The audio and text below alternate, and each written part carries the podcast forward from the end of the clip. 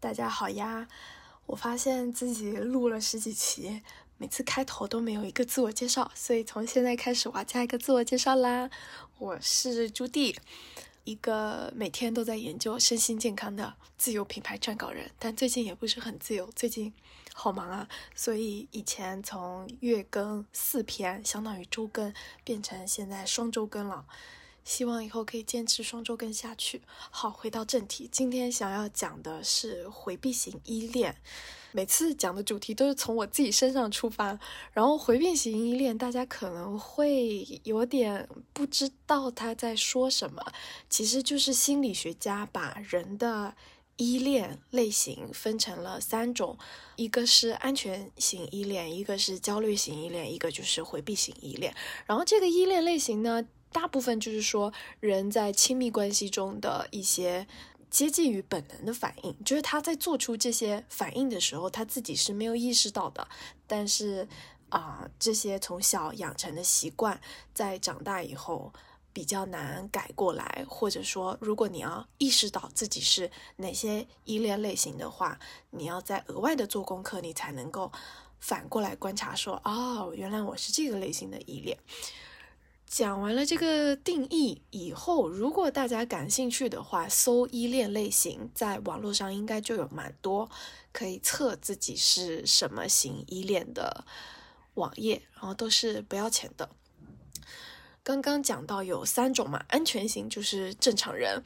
呃，安全型大概有一半，然后剩下的一半里面又有一半大概是回避型，另一半是焦虑型。举个例子啊，焦虑型就是两个人在交往，啊，男的如果一两个小时没有收到女生的消息，就会狂问在干嘛，或者是他如果对方没有秒回，他就会很焦虑，就是非常渴望透过频繁的交流来确认对方喜欢自己还爱自己的这个反应。然后回避型的话，就是，就算我知道自己喜欢你，但如果我们俩二十四小时在一起贴贴，我还是会渴望有一点自己的空间。这个喜欢跟理智跟依恋类型，其实虽然会同时出现在一个人的身上，但是我们仔细看，它是有办法把它分开的。只是如果你不知道，我们会因为小时候的一些经验而养成了不同的依恋类型，然后你把自己对那个人的逃避当做是，其实我的身体也没有那么喜欢他。哎，这么讲起来好像有点奇怪，就是，呃，就是错估了自己的行为，那这样就很有可能错过一些比较美好的回忆。依恋类型啊，它是怎么从小时候的时候养成呢？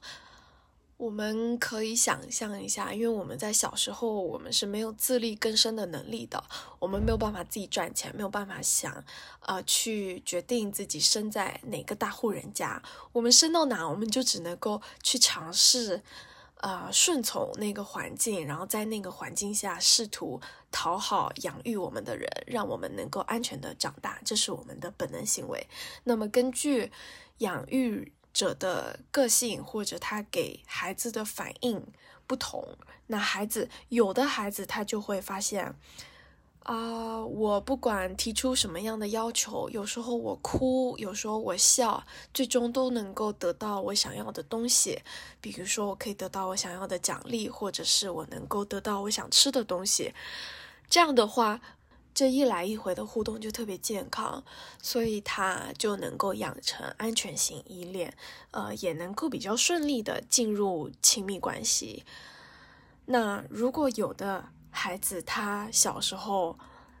嗯，可能有一些需求没有办法被满足，非要等到他大哭大闹了以后才能够得到回应。那他在长大以后就会啊有一个倾向，说我我需要多争取自己的权利，然后啊，要是对方没有及时反馈的话，他就会想要再做一些更多的、更 drama 的事情来吸引对方的注意。这样的话就是比较偏焦虑型依恋，然后回避型依恋，嗯，就是我，就是那种平常小时候啊，不管做了什么，可能都得不到我想要的反馈，可能得不到奖励，尽管已经做得很好了，或者是呃，在希望有人能够安慰我的时候，并没有得到安慰。就会很受伤，但是受伤完了以后，就会发现啊，还是没有人来安慰我呢。所以久而久之，就会养成一种要自立自强的心情。这个自立自强，也不是说这个小孩真的变强了，他相当于是穿了一个盔甲，他把柔软的、无助的那个自己包在了比较里面，然后他在外面装了一个自立自强的盔甲，让外人没有办法再。一次一次的让他失望，让他受伤，这样子的话，久了以后，他在长大以后，有人想要给他一些情感的时候，他就会觉得，我现在信任你，是不是我以后依然会受伤？这样就很回避。但是有的人他就是会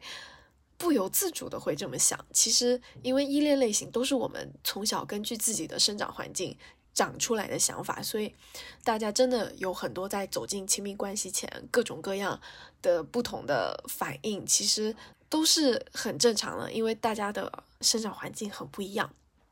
我自己的情况就是在啊，下面开始真实的举例了，可能会有一些狗粮的部分，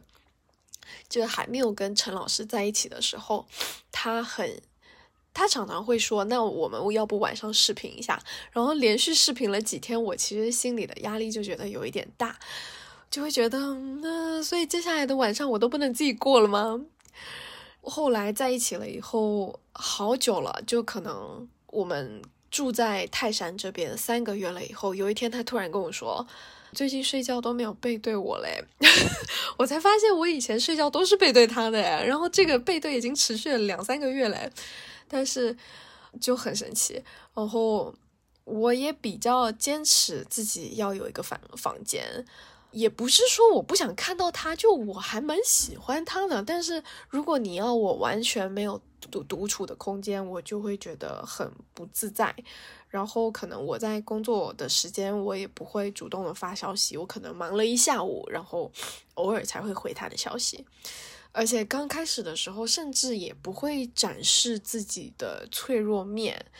也不会主动要抱抱或者是要肢体接触什么的。就是这些东西，如果他对我做，呃，我 OK。但是你要我主动的去展示自己的不安，展示自己渴望得到安慰，渴望得到什么，我就会觉得我要展示自己的渴望是一件很不安全的事情啊。就要是。我展现了以后，他没有好好的回应我，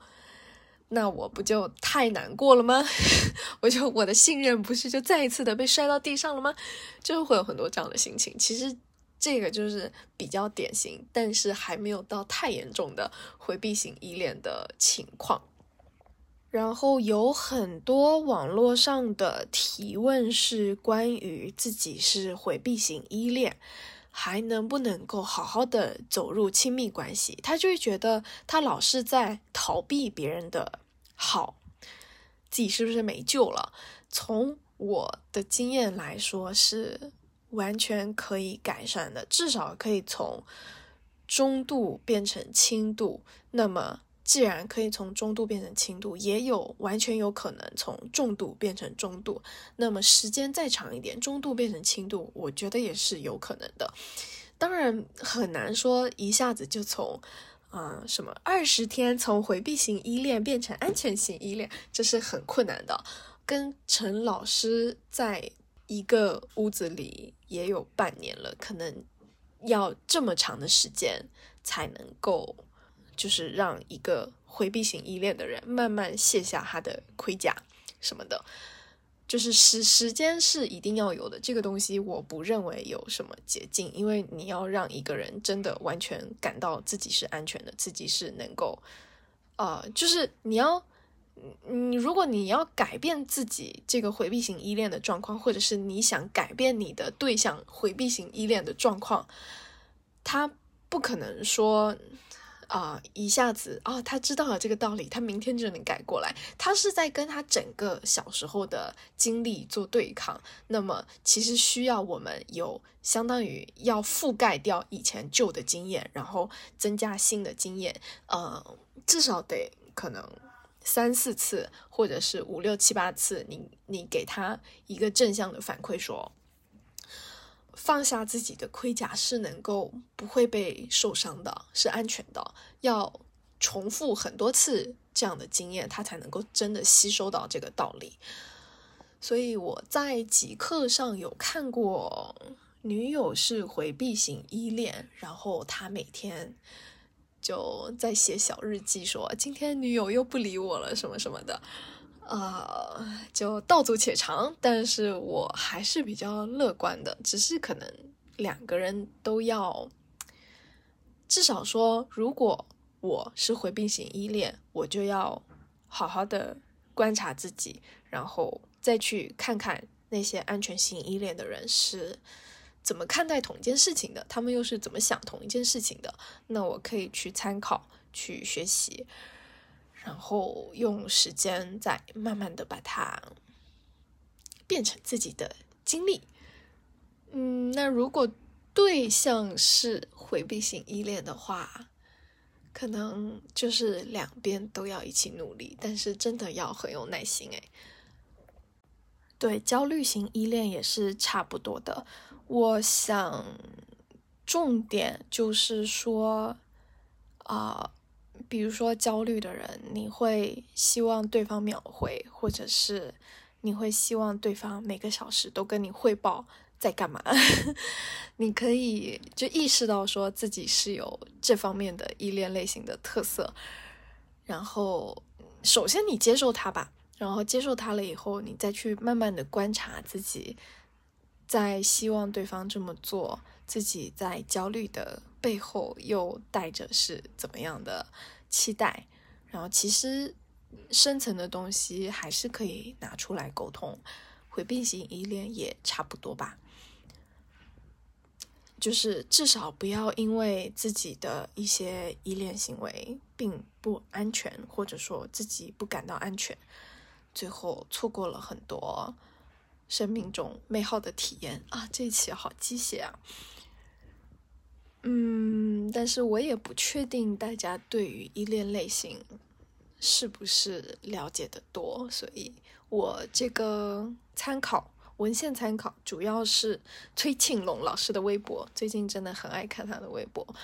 然后也有一些嗯国国外的，因为这些东西基本上都国外来的嘛，就是国外东西的翻译过来，嗯，基本上大家如果搜相关的关键词，也可以看到差不多的资料。大概是这样啦，哦，然后要补充，有的时候焦虑型依恋的人就特别喜欢找回避型依恋的人，典型的他逃我追，他插翅难飞的那种情况。呃，也有很多年轻气盛的灵魂会觉得说，找一个正常人，也就是大部分都是安全型依恋的人来当亲密关系的伴侣，不是很酷。就是如果说。焦虑型依恋的人跟回避型依恋的人两个人在一起，然后想要说两个人一起变成安全型依恋，这个是不太可能的。最好的方式还是要观察安全型依恋的人是怎么样处理自己的亲密关系，让自己保持在心情的稳定、呃状态的稳定下面。对，这个是年龄带来的感悟。